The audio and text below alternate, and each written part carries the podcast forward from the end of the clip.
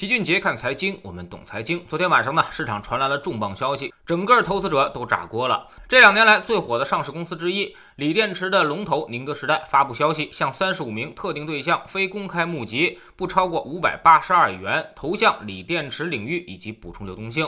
这一融资规模呢，甚至超过了它在二零二零年五百零三亿的营收，这也是民营企业在 A 股市场上最大的一笔定增融资了。目前宁德时代的股价已经超过了五百元，而总市值已经过了万亿。由于利润只有几十亿，所以呢市盈率已经没法看了。二零一八年上市以来，宁德时代累计分红一共才十三点五亿，而累计募资已经接近千亿。所以网友纷纷表示，虽然你的股价表现强劲，但是这个吃相也实在有点太难看了。为啥要这么多钱呢？宁德时代给了三点理由：一是响应国家双碳目标；二是动力电池和储能电池需求明显；三是扩产能、降成本、增强公司竞争力。从去年开始，电动车这条赛道啊，就简直太热了。而作为全球最大的锂电池龙头，更是不断的在扩大产能，生意好的不得了，有多少货似乎都能卖得出去。所以这才是宁德时代的底气所在。与其借钱增加公司的杠杆和负债，还不如直接定增，从股东身上拿钱。这笔。钱呢是不用还的，但宁德时代的目的其实还是比较值得怀疑的，因为他们似乎并不怎么缺钱。从资产负债表来看，它现在现金一直在增加，一季度末宁德时代账面上已经有七百多亿货币资金了，而且上一轮定增筹措的一百九十七亿也还没有用完，还剩下六十八个亿。那么这怎么解释呢？很可能就是最近行情有关。现在股价涨得这么好，电动车产业链这么热，有太多的人都想拿钱去投资，哎，所以定增相对来说是比较容易的。或者叫做恰逢其时，人傻钱多，他就摆在那里，不拿白不拿。再过一段时间，可能还未必拿得到了。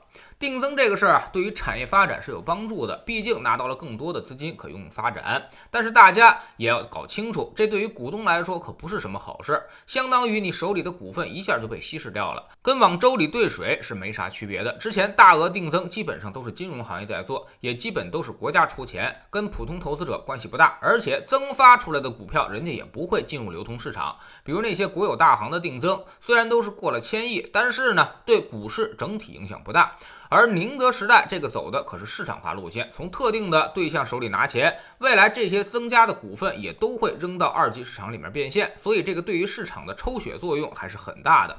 其实超级定增出现，往往就意味着一个行业短期过热。昨天呢，据说有两千人挤爆了电话会议。对于这么大一个利空，竟然还有很多人十分看好，说明呢情绪已经陷入到了非理性阶段。他们的理由就是，宁德时代有了钱之后呢，就能够更加快速的增加产能，业绩提升也会更加迅猛。但其实呢，这就是一场豪赌，赌它扩大的产能一直都能卖得出去，也在赌锂电池这条技术路径可以一直走下去。但老齐不得不提醒大家，现实世界的变动往往在较好和一般之间来回摆动，而投资者的情绪呢，往往在。极好和极差之间来回摆动，什么意思？就是说宁德时代确实已经进入了景气周期，但是它的业绩增长其实并不支持它现在如此疯狂的上涨表现，也没有什么企业可以连续的高速增长到二零六零年。之所以这些奇葩现象出现，就是因为市场短期太过于疯狂了。老七最近也在密集调研一些基金经理，很多人的观点十分明确，说现在啊已经形成了一种内卷化的泡沫，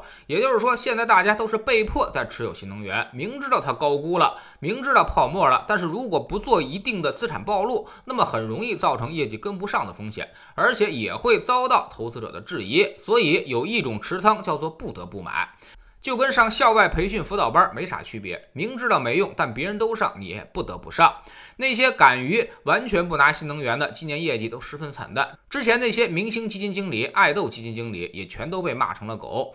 那么大家可以想想，最后会发生什么事情？内卷之后必然会出现一定的崩溃。一旦有风吹草动，股价开始转势，那么这些本身他就不看好，但又不得不拿的基金经理，他们会不计成本的进行抛售，到时候就是一场暴跌，跟今年上半年的白酒是一样的。等囚徒博弈破了之后。可能就是头也不回的下跌了，而宁德时代这个天量再融资，可能就为这种转势埋下了一颗种子。历史上由盛转衰的转折点上，很多都有再融资的影子。历史上最著名的一次就是二零零八年一月，平安的再融资，直接把它的股价从一百多给干到了十九块钱，而后面一直趴到了二零一四年底都没缓过来。二零一八年农行千亿定增之后呢，也连续跌了四个月，又跌去了百分之十以上，所以大家要格外的小心。知识星球秦杰的粉丝群，我们现在一直在建议动态止盈成长。而慢慢抄底价值。那么到底该怎么动态止盈，又该怎么去抄底？昨天呢，我们就梳理了一下抄底的几种策略。什么时候一把买，什么时候又必须定投，这个跟你的胜率有很大关系。我们总说投资没风险，没文化才有风险。我们不但会给你结论，还会告诉你逻辑和原因。让你自己掌握分析的技巧和方法。在知星球老七的读书圈里，我们正在为大家带来《情商》这本书。昨天告诉大家，为什么说情商比智商要更重要？绝大多数工作呢，其实不需要你太聪明，也不需要你学习什么特别高深的理论和知识。但是只要是跟人打交道工作，那么你就必须要学会控制情绪，否则无论你干得再好，都不如别人说的更好。情商低的人在工作和生活中可谓是处处吃亏。每天十分钟语音，一年为您带来五十本财经类书籍的精读和精讲。喜马拉雅的小伙伴可以在 APP 顶部搜索栏直接搜索“齐俊杰的投资书友会”，老齐每天讲的市场策略和配置组合，以及讲过的书都在这里面。读万卷书，行万里路，让自己获得提升的同时，也可以产生源源不断的投资收益。欢迎过来体验一下，给自己一个改变人生的机会，改变人生的机会。